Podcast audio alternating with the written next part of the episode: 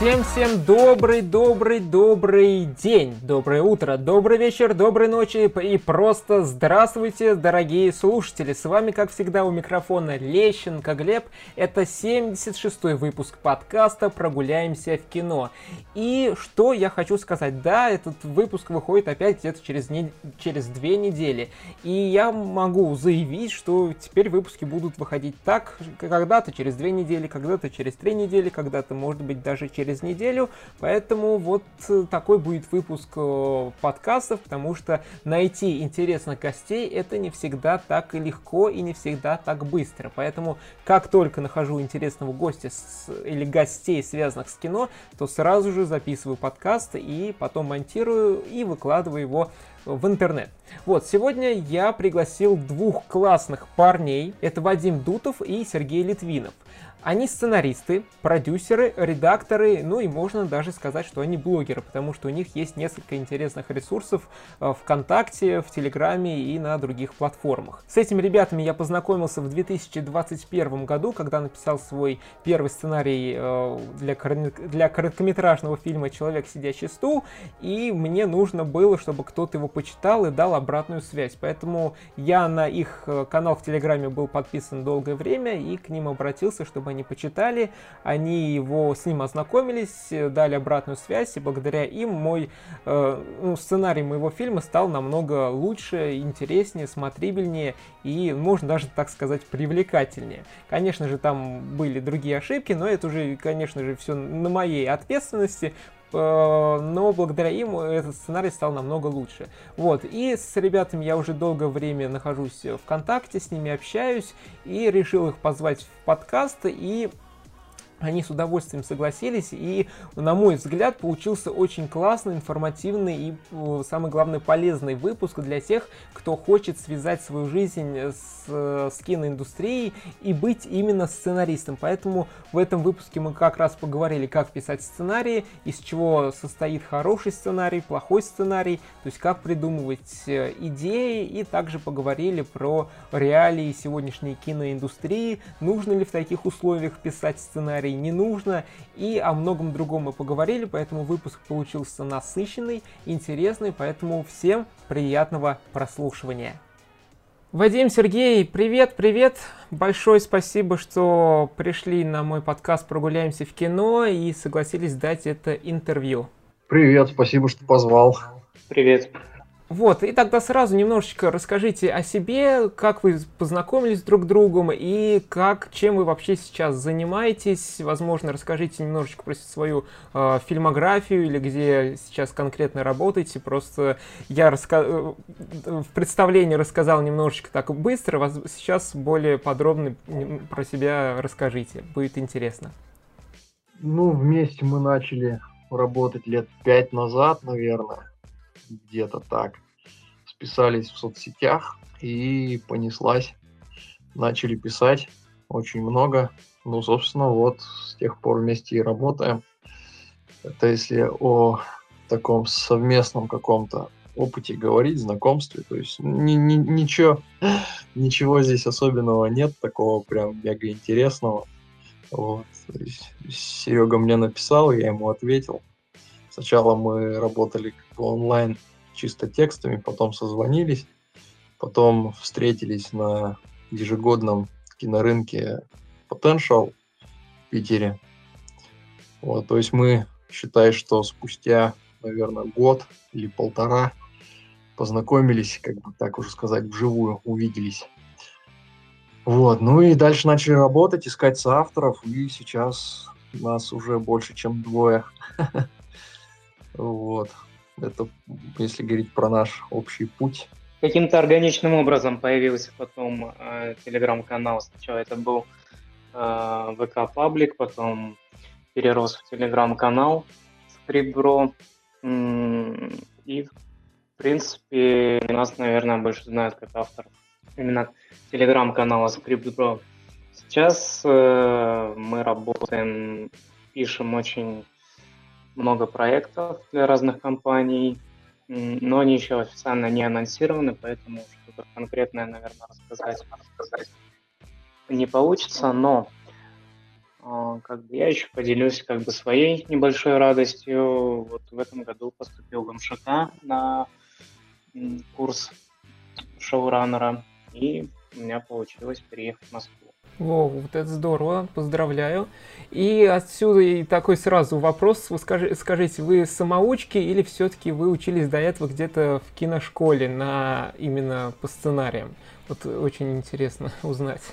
Ну, у меня путь был очень тернистый и долгий.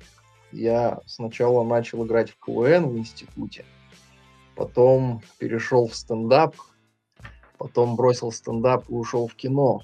Просто понимая, что еще когда играл в КВН, а, уже писал какие-то ситкомы, точнее, питал, попытался их писать. То есть это больше была какая-то сочетание сериала «Друзья. Теория большого взрыва» и «Как я встретил вашу маму» на тот момент э, очень популярный, и от которых я фанател и фанатею до сих пор.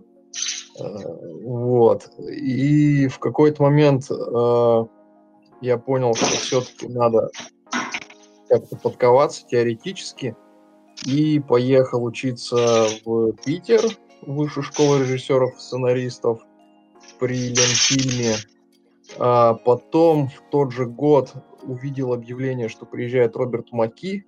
Я подумал, что упускать нельзя. Специально поехал в Москву э, для этого э, из Сыктывкара. Вот я сыктывкарец.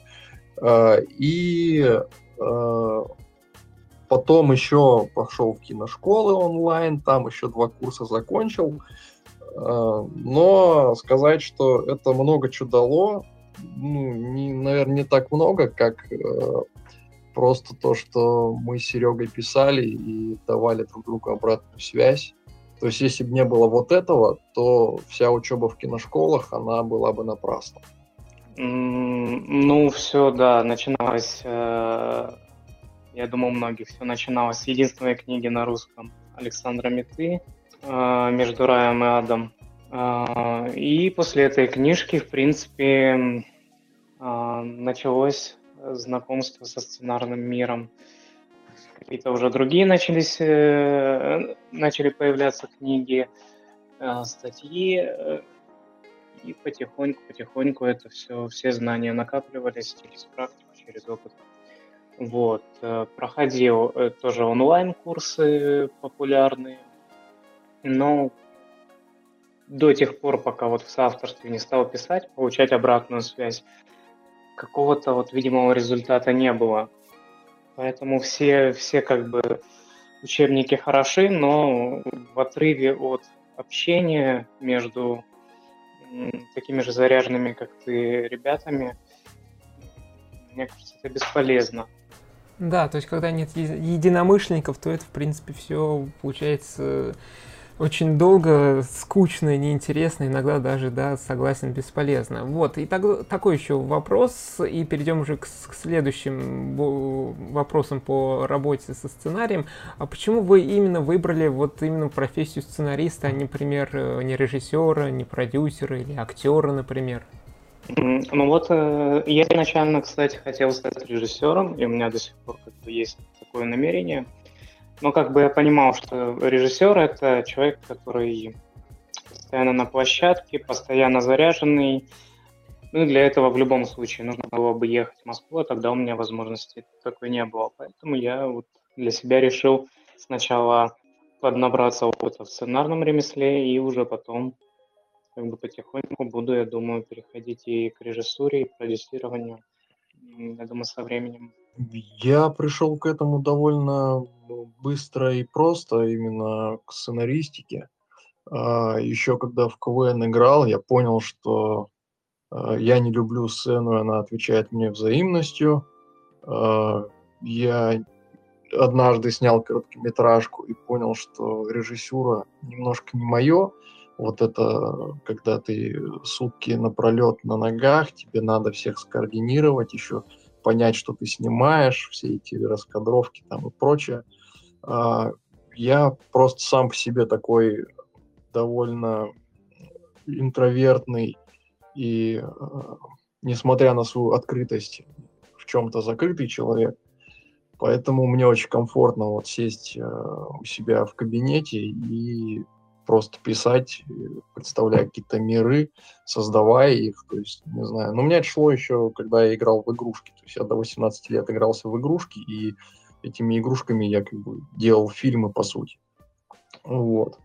То есть шло оттуда, и то есть играя в КВН, занимаясь стендапом, мне всегда нравилось больше придумывать, чем исполнять.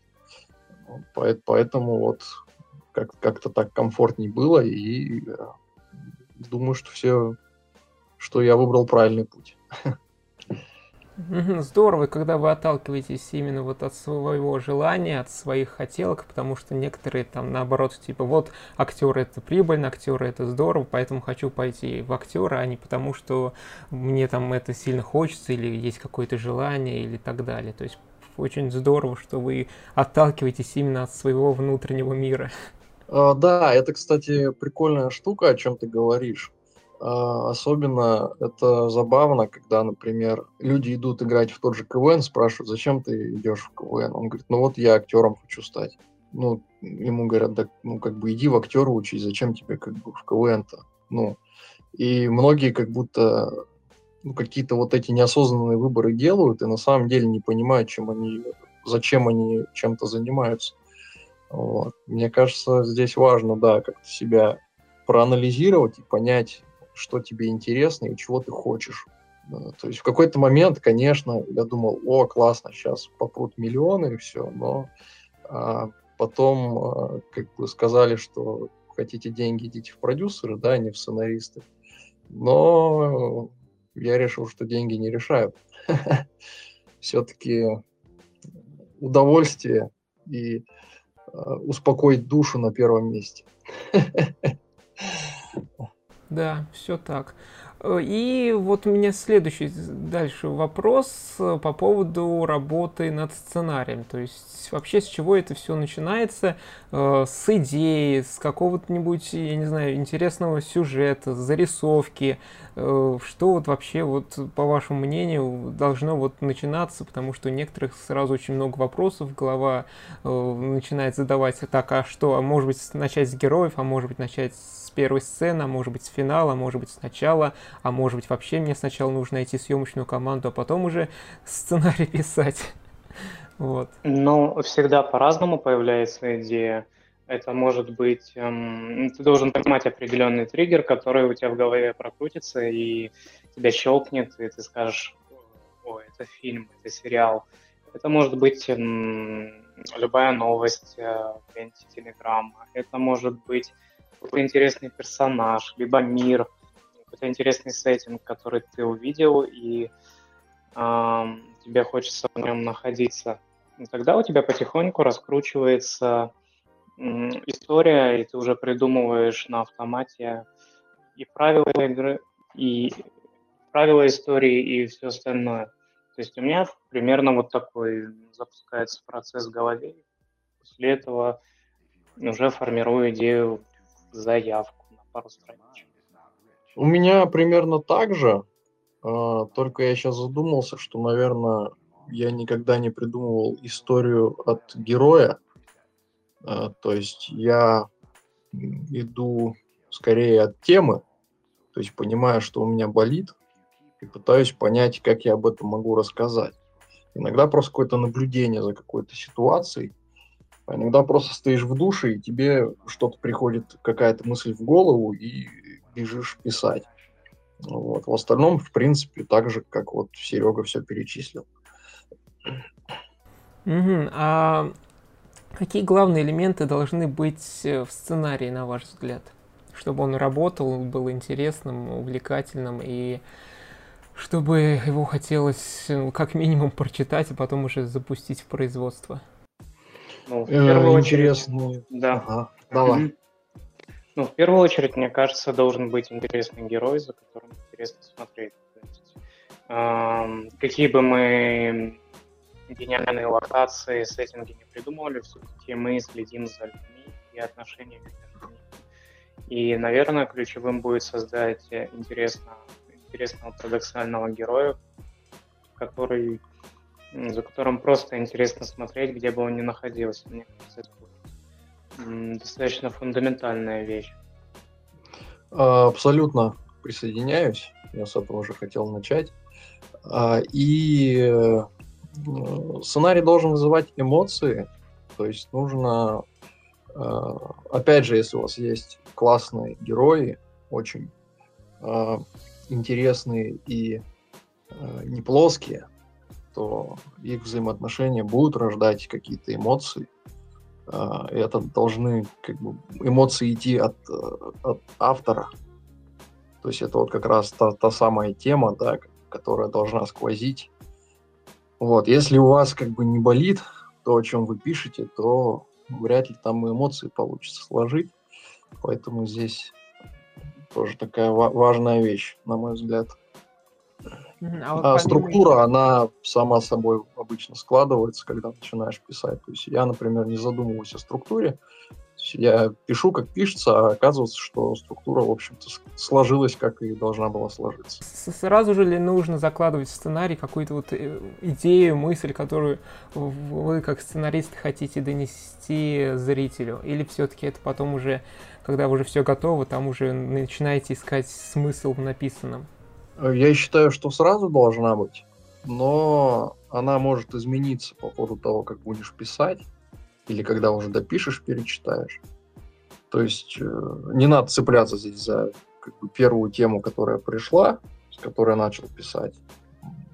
Потому что все трансформируется, также сценарий переписывается, тема также может измениться. То есть, но мне кажется, без темы, когда ты идешь, ну, о, чё, о чем ты как бы хочешь рассказать историю, зачем ты ее вообще пишешь, для чего она нужна. То есть, если у тебя там пусто, то ну, сценарий тоже будет пустой, как, как ни пытайся, на мой взгляд. Ну да, как показывает практика, есть какой-то начальный фундамент из, э, может быть, даже изначально банальной темы, но потом ты его действительно можешь развить что-то интересное, оригинальное, и, в принципе, сама тема, она дает нам всегда цельность истории. Но опять же, как бы придумывать, можно даже начать э, придумывать историю с темы, но зачастую это очень сложно потом развить. Угу. То есть вот если все так вот немножечко с, подводить какой-то небольшой промежуточный итог, то нужно писать сценарий, от, отталкиваясь от того, что тебя сейчас, сейчас в данный момент э, беспокоит, и чтобы в этом придумать такого персонажа, за которым было интересно следить. То есть можно сказать, что вот эти две составляющие являются одними из основными для хорошего сценария. Э, да, ну еще нужно понимать, работаешь ты в жанре или делаешь артхаус. Если работаешь в жанре, то тебе еще нужно всегда помнить о жанре. Но если ты пишешь комедию, там еще должно быть смешно. Если пишешь хоррор, должно быть страшно и так далее. То есть, ну, это тоже важный элемент. А вот, э, вот мы сейчас вот про это сказали, а что все-таки отличает как раз вот хороший сценарий от плохого? То есть в плохом сценарии просто вот этого нету, то есть пишут от балды, герои сделаны на отшибись и не соблюдают жанр, так можно сказать? Или что-то, какие-то есть еще отличия? Ну, наверное, да. Если это самое необходимое, значит, если этого нет, то сценарий не работает. Ну, можно, наверное, какой-то интересный для узких кругов создать, тот же самый артхаус, да, какой-то наверное, кому-то он будет интересен, но это будет не, не, не массовый продукт.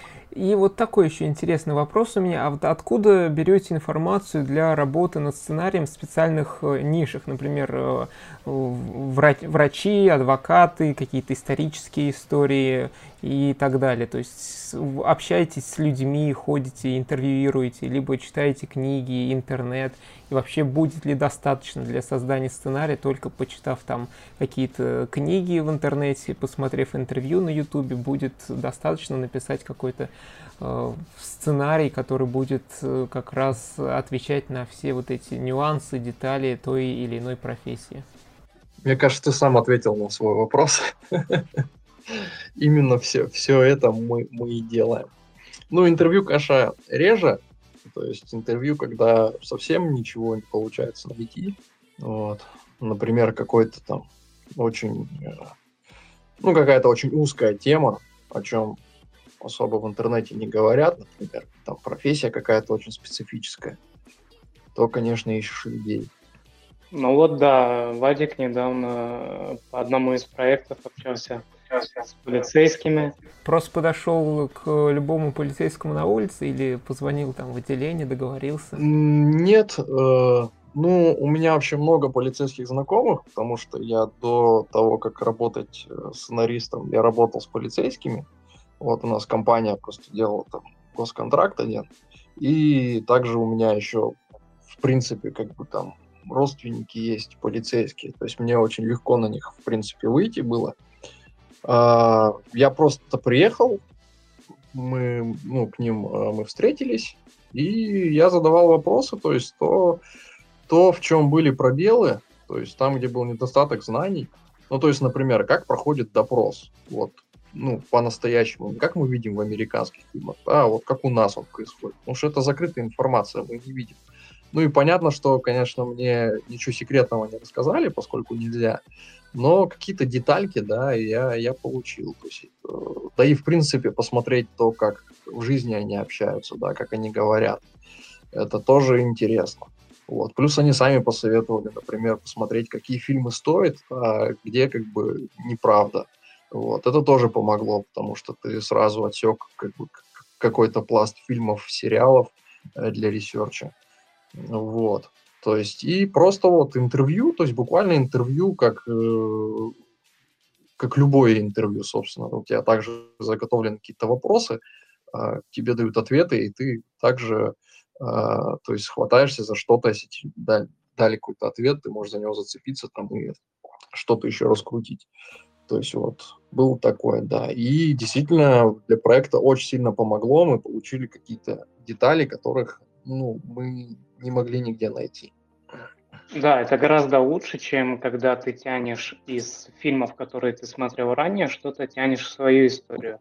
Это всегда вторично будет, если ты так делаешь. А когда находишь какую-то уникальную информацию, особенно от первоисточника, это как бы добавляет ценности твоему проекту.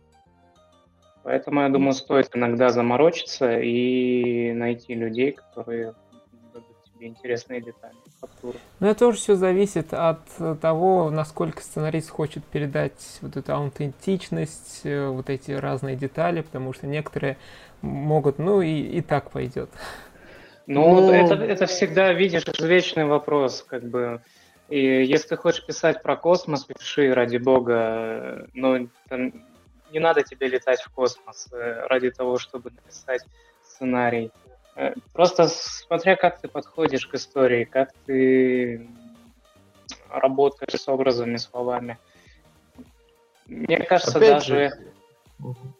даже когда ты, не знаю, никогда не был в Америке, вот, кстати, был интересный случай э, на одном сценарном конкурсе, я не помню название этого конкурса, девушка написала историю про Гавайи, при этом она никогда там не была. И она это описание там с Википедии, с рассказов людей, которые там живут, взяла и, и победила в каком-то сценарном конкурсе. Мне кажется, это тоже хороший пример. Но, на мой взгляд, если такое посмотрят американцы, они скажут, все не так. Ну, есть детали, которые можно упустить, да, а есть все-таки вещи, которые правдивы, да, и ты не можешь обмануть. А, потому что зритель, ну, если зритель не поверит, он его сразу отключит от, от твоего сериала или фильма. Но, опять же, все достоверно, как бы правдоподобно делать не надо. Должно быть достоверно, да, не обязательно по правде. То есть должно быть достоверно для того мира, который ты создаешь.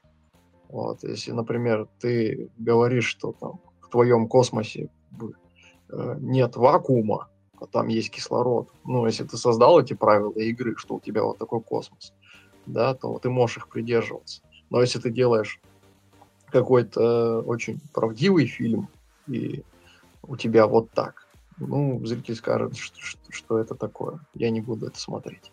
Вот. Тут все, все индивидуально, мне кажется. Вот. Есть просто миры, которые э, неизвестны многим, да, и как ты покажешь, ну, так и подумают, что так этот мир и есть. Но те профессионалы, которые там работают, они скажут, что это не так. Но в принципе, как бы их же мало, да, и э, часто их мнение могут не учитывать. Но э, в чем плюс знания каких-то деталей и детального мира, про который ты пишешь, вот эта уникальность профессии какой-то, э, чем больше ты знаешь этих деталей, тем интереснее ты можешь создать сценарий. Угу, да, здорово. Получается вот такие интересные ответы.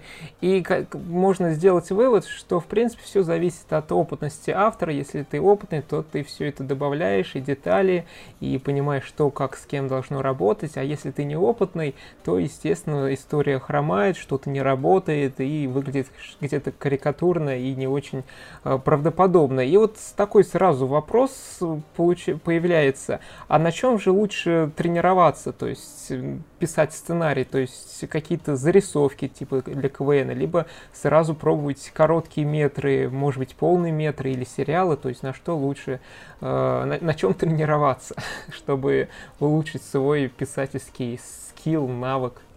Ну, зарисовки для КВН сразу точно нет. Это совсем, совсем другое. На крайняк стендап, потому что там есть правда и боль, то же самое, что есть и в кино да, там рефлексия, темы и так далее. А, мы начинали вообще с короткометражек, а потом начали писать очень много пилотов и заявок. Вот. Ну и до сих пор это делаем. То есть сейчас как бы сериальный бум, наверное, самое лучшее это писать пилот. То есть как минимум, ну, если они даже не продадутся, вы как бы на, набьете руку в том, в чем, скорее всего, дальше вы будете работать. То есть за полный метр даже лучше не браться? Да, можно, просто полный метр забирает больше времени и сил. Да, то есть пока ты пишешь полный метр, можно написать там 2-3 пилота. Вот, то есть это просто такой очень прагматичный подход, что ли. Я тоже одну девушку читаю в Телеграме, и она там уже, не знаю, наверное, несколько, ну, не знаю сколько, ну, наверное, больше года пишет уже полный метр, и все время напишет там какие-то проблемы, потом напишет еще какие-то проблемы в сценарии нашла, и вот все возится, возится, возится, возится, поэтому, наверное, логичнее брать что-то такое маленькое, компактное, и если не получилось, то просто браться за что-то новое, другое. Ну, если она пишет за деньги, то нормально. Вот, ну, переписывать и... можно вообще бесконечно сценарий, на самом деле. Надо, надо ставить точку, надо останавливаться и писать что-то следующее.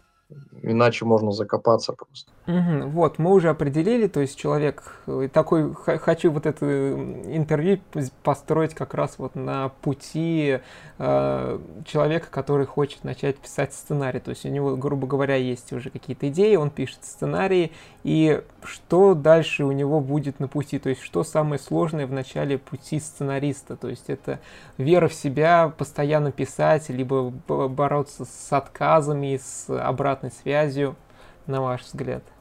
Ну, наверное, нужно запастись терпением. А, надо научиться принимать нет, нужно научиться принимать игнорирование в твою сторону, потому что не всегда тебе будут отвечать на какие-то запросы. И это нормально, потому что индустрия кипит, и а, многие проекты могут неделями, месяцами лежать на столе у продюсеров и читанными вот, нужно как можно больше, мне кажется, практиковаться, писать пилотов, знакомиться, рассылать. И когда ты получаешь обратную связь, э, договориться с собой, унять свое эго, что эти правки — это не нападение на тебя, а наоборот, помощь, чтобы улучшить проект. Ну и, как всегда, важно найти своих людей, соавторов, продюсеров, режиссеров, которые а, думают с тобой в одну сторону. Мне кажется, это вот одно из ключевых. Если ты найдешь свою команду, то тебе будет легче двигаться и будет сложнее сдаться. Потому что даже на своем примере, когда э, начинал, я вот всегда писал один, и меня там хватало на полгода, на год, потом я забрасывал. И вот только когда ты находишь команду, которая тебя поддерживает, в тебя верит, ты как будто бы обретаешь суперспособность а, продолжать, несмотря ни на что. Я только процитирую Роберта Маки. Если вы готовы все бросить при первом же отказе, то не стоит и начинать.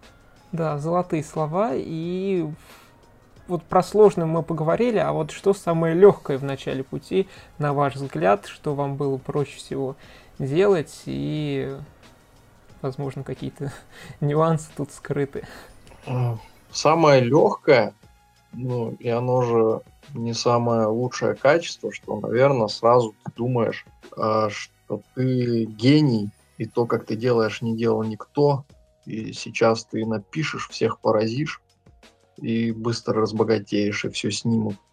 А, вот это, наверное, самое легкое, как бы какая-то абсолютная вера в себя, в свои силы, а, но потом ты понимаешь, что все это не так, и дальше тебя ждет путь в 10 лет?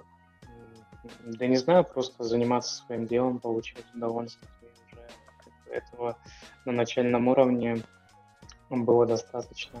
Понял. Вы в начале интервью сказали, что у вас есть проекты, которые сейчас находятся в разработке, но про них говорить нельзя. То есть можно уже догадаться, что вы работаете в, в индустрии, то есть с продюсерами, с компаниями.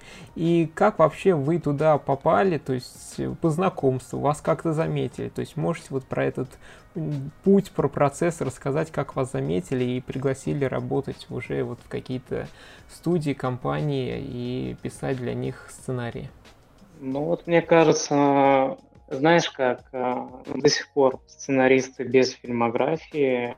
У нас на 2022 год были огромные планы, должны были запускаться два проекта, э, но вот в силу ситуаций внутренних этого не произошло. И вот мы теперь на 2023 год очень много ожиданий. Надеемся, все будет хорошо. Мне кажется, вот Наша история уникальна, потому что мы изначально, живя не в Москве, не в Петербурге, и прям на заметном отдалении от э, центра киноиндустрии смогли туда попасть. Ну, прежде всего, да, какие-то контакты наши сработали, но опять же, у нас не, изначально не было каких-то знакомых, каких-то связей, родственников. Все путем пробивания стен, бесконечных конкурсов, питчингов, э, веерных рассылок. Потихоньку, потихоньку вот за годы нарабатываются у тебя какие-то каналы, и э, становится немного легче. Когда, конечно, ты входишь в профессию, никого не знаешь, это многих очень сильно останавливает, э, даже когда тебе не отвечают на запрос какой-то, личные сообщения или на общие почты. Это вот многих может вывести из себя, и там много примеров знаю, когда люди просто отказывались от профессии, не дождавшись, когда им ответят. Но в чем преимущество? Тебе нужно всего лишь одно «да» от одного продюсера, тогда все будет хорошо. Да, мы просто все время говорили о себе, ну, поскольку мы не в Москве и ни с кем особо не были знакомы, то есть я хоть туда и съездил в продакшене, поработал, сказать, что это как-то сильно помогло, ну, никак оно особо не помогло. А, мы просто вели активно соцсети, плюс у нас э, на тот момент уже был запущен сайт, то есть мы какие-то консультации проводили и проводим.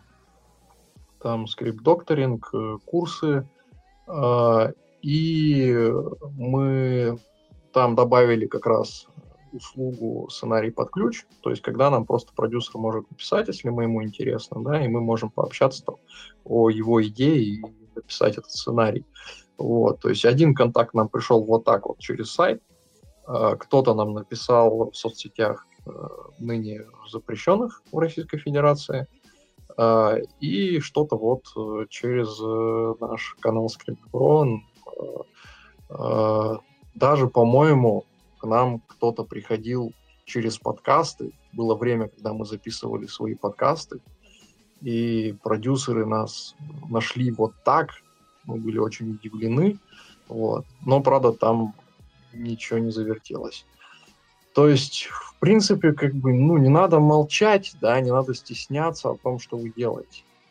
Вот. Но важно, что на тот момент, когда к нам пришли, у нас уже было что почитать, и мы более-менее умели писать.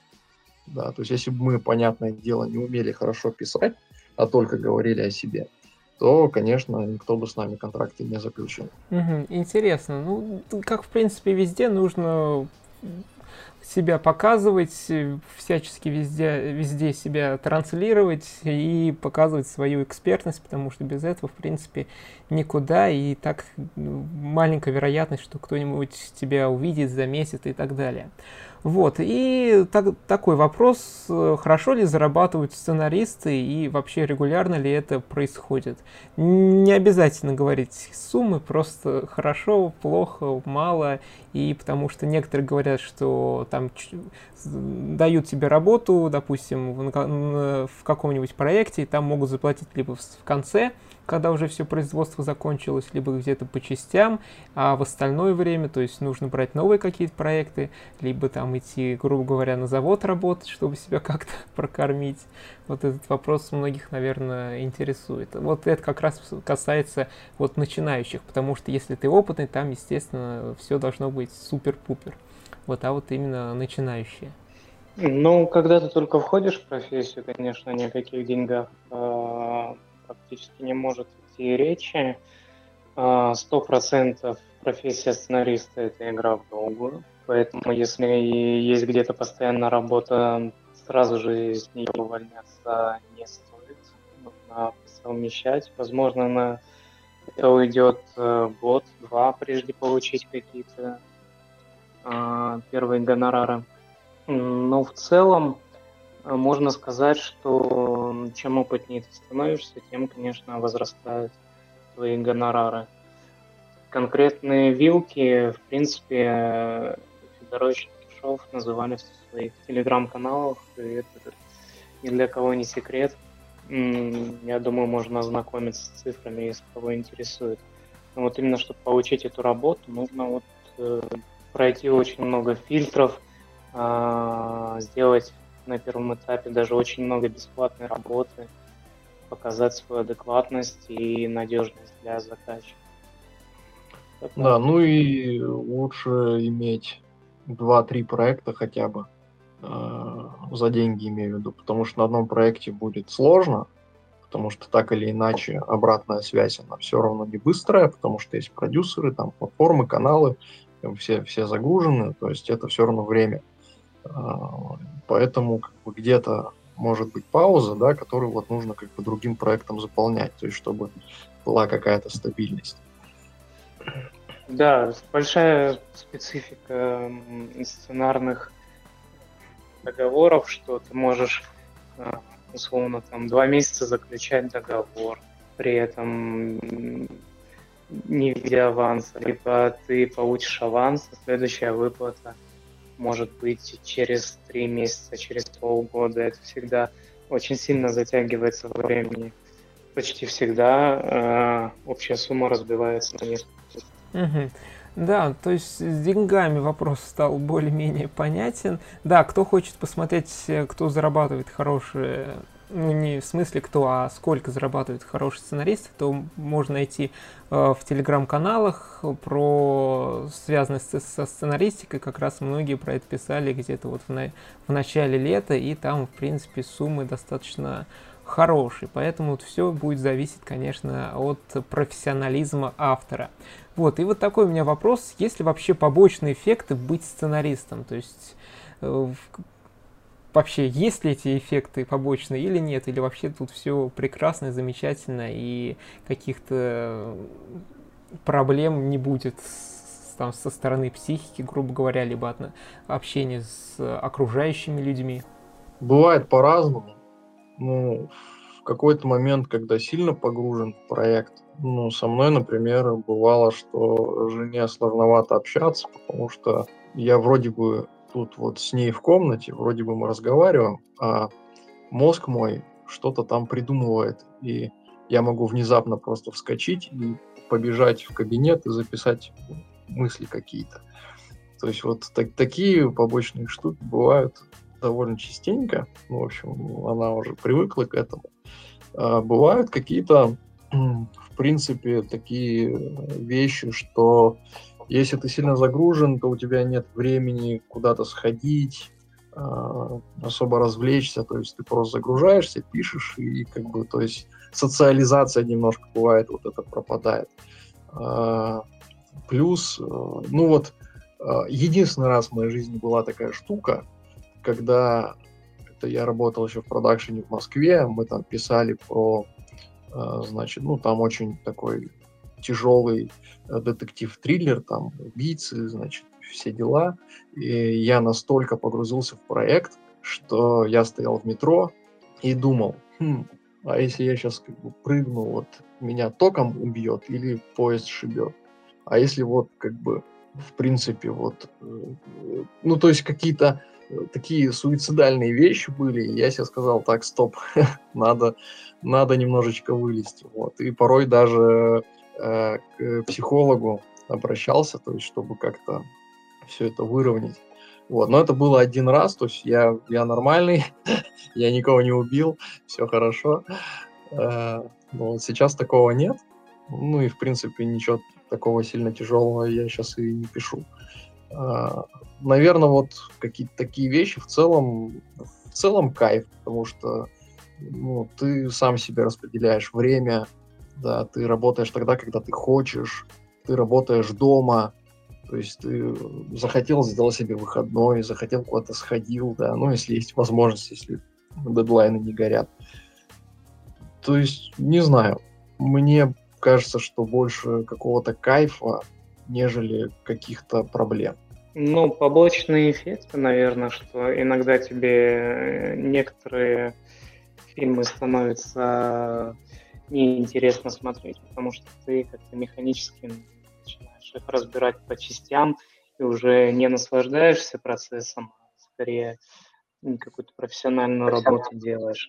А так в целом, да, профессия, чем мне нравится, что есть некая саморефлексия, ты можешь а, как бы всю твою внутреннюю боль запустить в своей истории, и от этого они станут только ярче.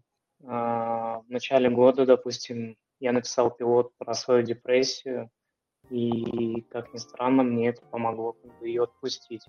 Мне кажется, в сценарном деле даже больше плюсов.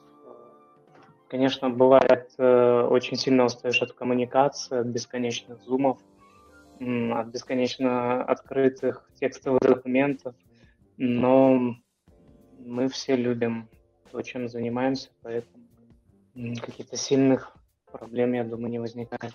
Да, это здорово, когда еще свою профессию используешь для того, чтобы облегчить свое какое-то внутреннее состояние. И вот в прошлом подкасте я общался с автором телеграм-канала Федор Бонтычук, и он как раз тоже рассказал, что с помощью блога э, помогает, э, ну, использует его как э, психотерапию, то есть чтобы как-то убрать какие-то негативные мысли и вот чтобы на душе стало спокойно и найти вот в этом какую-то свою отдушину. И вот э, быть сценаристом это тоже можно использовать как раз э, в жирный-жирный плюс.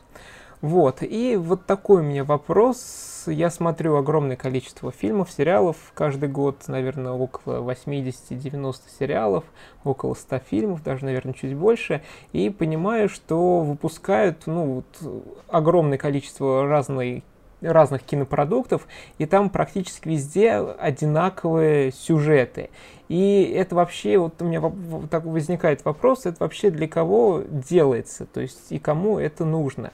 А, тупо для галочки стримингового сервиса или есть запрос в обществе на пару десятков там сериалов про бандитов, убийц, какие-то там семейные телешоу и так далее. То есть вот ваше вот мнение хотелось бы узнать. Ну, если бы их не смотрели, наверное, не было бы спроса. Так, конечно, у нас э, много разных людей, много разных зрителей, кому-то нравится что-то детективное, кому-то нравится экшен, кто-то по спортивным драмам, например. Это как разнообразие товара в магазине, так и здесь. Ну и, конечно, внутренняя конкуренция, как бы каждая платформа, каждый канал хочет показать, что она круче другого. Да, опять же, у каждого канала, у каждой платформы своя аудитория, то есть у них своя ниша, какие-то свои направления, и они в них работают. А, опять же, нужно понимать, что бывают эксперименты, да, иногда удачные, иногда неудачные, ну, потому что надо пробовать разное. А почему выходит так много? Ну, наверное, потому что нужно же привлекать новую аудиторию и сохранять старую. Если э, стриминги не будут долго что-то новое выпускать, люди начнут отписываться, потому что иначе за что они платят им деньги. И поэтому стараются как, бы, как можно, ну там определенный период, там кто-то раз в месяц, например, выпускает, да, кто-то как-то еще. То есть создавать вот какие-то проекты, чтобы аудитория удерживалась на стримингах. То есть это такой очень важный момент с точки зрения их бизнеса. Просто веду к тому, что вот в этом огромном мобиле в разного кинопродукта появляется, ну, может быть, один, два, три проекта там в течение там года, в течение шести месяцев, который действительно стоящий, интересный, классный, остальное это просто копирка чего-то уже старого, либо чего-то американского, только вот в, в декорациях России, в декорациях чего-то какого-то такого камерного и бюджетного. Ну это же во всем мире так. Посмотри стриминги э, э, иностранные. Ну, у них же точно так же, просто контента больше, поэтому хороших сериалов чуть больше. Да, так, так же, как и с фильмами любыми у них там в прокате. То есть просто до нас доходит как бы топ, да, а сколько не топа, ну, очень много. То есть даже если ты откроешь, там, не знаю, тот же Netflix, э, на долю хорошего приходится гораздо еще больше плохого. Да, просто мы не смотрим, это не популярно. Но есть определенные ниши, есть определенные страны, которые это смотрят, и для них они это делают. Э, вот и все. Здесь просто вопрос э, количества. Когда у нас будет еще больше проектов, да, еще больше профессионалов, тогда и хорошего контента тоже будет еще больше. Угу. И вот такой вопрос, нужно ли вообще сценаристу смотреть много фильмов и сериалов, потому что есть такие еще мне, такое мнение, что будешь копировать что-то чужое, и это будет там как-то мешать э, своему индивидуальному видению. Вот. На вашу, как вы думаете, нужно все подряд смотреть или там какую-то классику только смотреть, а к новому вообще не прикасаться? Ну, мы сейчас уже, в принципе, все авторы все копируют, да, ну, то есть было столько сюжетов рассказано. Просто нужно ломать эти шаблоны. То есть ты написал, как бы у тебя там, ну, скорее всего, все из шаблонов состоит, а дальше нужно переписывать, искать новые ходы, а если не смотреть, то и, и классику, и не классику, и современное. Обязательно смотреть современное. Нужно смотреть, что заходит людям, да, что, что им нравится, как это делают. А, если ты не будешь смотреть, ты просто не будешь знать вообще, что происходит, да, что людям нравится, как я уже сказал. А, ну вот, например, на прошлой неделе там, я писал один проект, и я за неделю посмотрел порядка э, 40, наверное, пилотов и э, один сезон полностью вот основного референса. И ну, нужно понимать, что из этих 40 посмотренных, да, я 38 как бы выкинул и два референса себе оставил основных, ключевых. А, но для чего я это сделал? Потому что нужно было как бы наполнить голову какими-то, ну, посмотреть, как делали другие, да, что вообще есть там в тему, в которую я пишу, в жанр, то есть понять, как жанр работает, да, какие есть э, шаблоны как раз-таки, чтобы их можно было сломать. То есть как бы на, насытиться вот этим необходимым. Конечно, нужно смотреть. Угу. Вот, и как раз вот ты говоришь, что посмотрел 40 э, пилотов, и как вообще поддерживать уровень, уровень креативности, то есть постоянно смотреть фильмы, и благодаря этому все будет развиваться, либо какие-то упражнения делать, либо все время тренировать свой ум, свой мозг как раз с помощью создавания вот историй, на ваш взгляд? Ну, писать, конечно. Если ты просто смотришь, ну, это ловушка на самом деле. Она у меня была в начале пути, когда я думал, так, часть моей работы это читать чужие сценарии, и смотреть фильмы. Я буду это делать.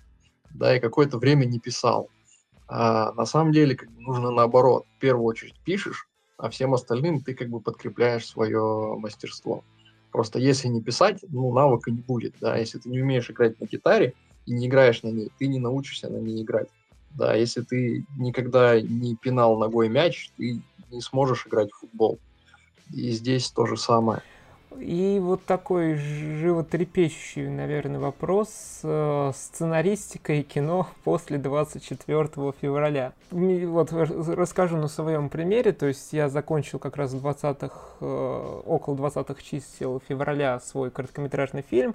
И были такие планы, все, сейчас буду везде рассылать. И у меня есть идеи там написать несколько пилотов.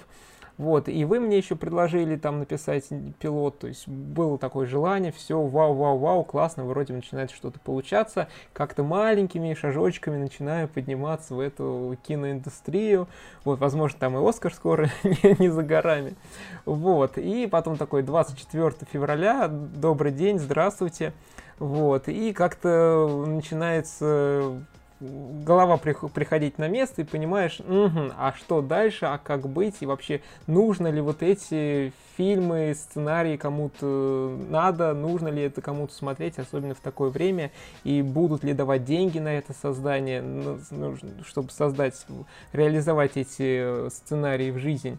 Вот, но потом вроде как-то более-менее пришел в себя, фильм начал отправлять на разные кинофестивали, вроде бы его, этот фильм даже начали брать, потом начали появляться идеи, то есть там написал пару короткометражек, начал думать о пилоте, вроде бы тоже более-менее успокоился, типа, ну, вроде в России можно как-то это еще делать, вроде бы есть и перспективы, и есть э, желание, и потом такой 21 сентября, добрый день, здравствуйте.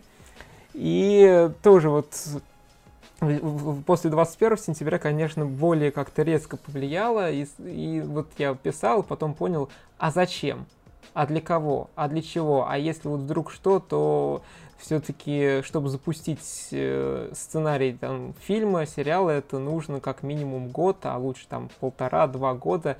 И вопрос вообще, вот нужно ли вот в такое непростое время начинающим писать вот эти сценарии, пробиваться в эту индустрию, потому что ты, грубо говоря, даже не представляешь, что будет там ну, через полгода, через год, может быть, вообще ничего не будет, а может быть, это все как-то перевернется, все закроется. Вот на ваш взгляд, возможно, с кем-то еще общались там и в индустрии, то есть что, как быть, что делать? Ну, сто процентов никто ничего не знает, э, как будет дальше, но если ты прекратишь заниматься тем, чем ты занимаешься, ты себя обрекаешь на некие душевные страдания и депрессивные настроения. Мне кажется, очень хорошо иллюстрирует ситуацию психолог э, Виктор Франкл, который прошел концлагерь и наблюдал за людьми, которые смогли выжить. И, естественно, наблюдал за теми, кто не смог. И для себя он вывел очень такое интересное, интересную закономерность, что те, кто думали, что все скоро закончится, они не выживали. Те, кто думал, что будет еще хуже и ждали этого, тоже не выживали. И лишь те, кто продолжал делать то, что умеет, не ожидая взамен ничего, те выживали. В принципе, мы со своей командой пытаемся не поддаваться каким-то паническим настроениям а, и продолжать делать то, что мы умеем лучше всего. Да, это в каком-то смысле возможность такого даже эскапизма, да, мы убегаем и пишем какие-то миры, какие-то истории. Опять же, людям всегда будут нужны истории, да, во, во все времена они им были нужны. Поэтому зачем бросать? То есть продолжать писать, несмотря ни на что. Ну, конечно. Вот, здорово, да, ну, в принципе, хочешь, пиши, хочешь, не пиши, конечно, все будет зависеть от твоего внутреннего желания. Здесь я полностью согласен. Вот, ну и такой вот у меня интересный вопрос к вам. В чем вы видите свою миссию? Вот сейчас, возможно, на всю жизнь такой более философский вопрос. Ну, знаешь, какой-то определенной миссии, наверное, она формируется уже с течением времени. Но мне всегда казалось, что развлекать людей, поднимать им настроение, как-то хотя бы чуть-чуть менять в лучшую сторону их жизни мне кажется, в этом вся идея сериалов, фильмов, которые мы делаем. Э, да, добавлю еще, что, наверное, э, передавать какой-то опыт э, людям и вдохновлять. Вот. Я как бы всегда говорю, что если каких-то моих, после моих слов и дел хотя бы один человек вдохновится и что-то пойдет делать хорошее и радостное, значит, уже все было не зря. Да, и, конечно, помогать людям – это, наверное, одна из первостепенных задач, которые можно себе поставить и сделать, потому что помогать – это всегда здорово. Вот, ну и три таких главных совета для начинающих сценаристов, на ваш взгляд, такое напутствие. Пишите, не сдавайтесь. Прислушивайтесь к другим. Все у вас получится, если пытаться. Вот, поэтому, друзья, пишите, не сдавайтесь и прислушивайтесь э, к себе, и прислушивайтесь тоже к мнению окружающих, давайте им читать свои сценарии, чтобы они, э, возможно, давали какую-то обратную связь, и чтобы вы потом это все улучшали, и получался алмаз, можно даже так сказать. Вот такое вот интервью у нас получилось. Вадим, Сергей, огромнейшее просто спасибо, что пришли, что дали интервью. Было очень интересно поговорить и о вашей работе, и о сценариях целом, вообще как строится работа, на мой взгляд, получилось очень продуктивно, информативно и даже полезно, ну, потому что все начинающие, которые хотят писать, желают этого, но что-то останавливало, скорее всего, этот э, выпуск даст много положительной какой-то энергии, мотивации, чтобы начать делать. Спасибо тебе. Спасибо всем, кто слушает. Было прикольно. Вот, поэтому, дорогие слушатели, подписывайтесь на Вадима Сергея в Телеграме, на их Яндекс.Дзен, все ссылочки есть в описании, переходите, подписывайтесь, читайте, там очень много интересной и полезной информации именно как раз для сценаристов. Также подписывайтесь на мой, на мой Телеграм-канал, на мои другие социальные сети, тоже все ссылочки в описании. И не забывайте ставить 5 звездочек в iTunes и в Яндекс Музыке подписывайтесь везде, где только можно, слушайте, подписывайтесь и ставьте там отзывы и так далее. Мне будет очень и очень приятно. Вот, поэтому с вами был на связи Лещенко Глеб. Всем огромное спасибо, что слушали, и до встречи в следующем выпуске подкаста «Прогуляемся в кино». Всем пока-пока-пока.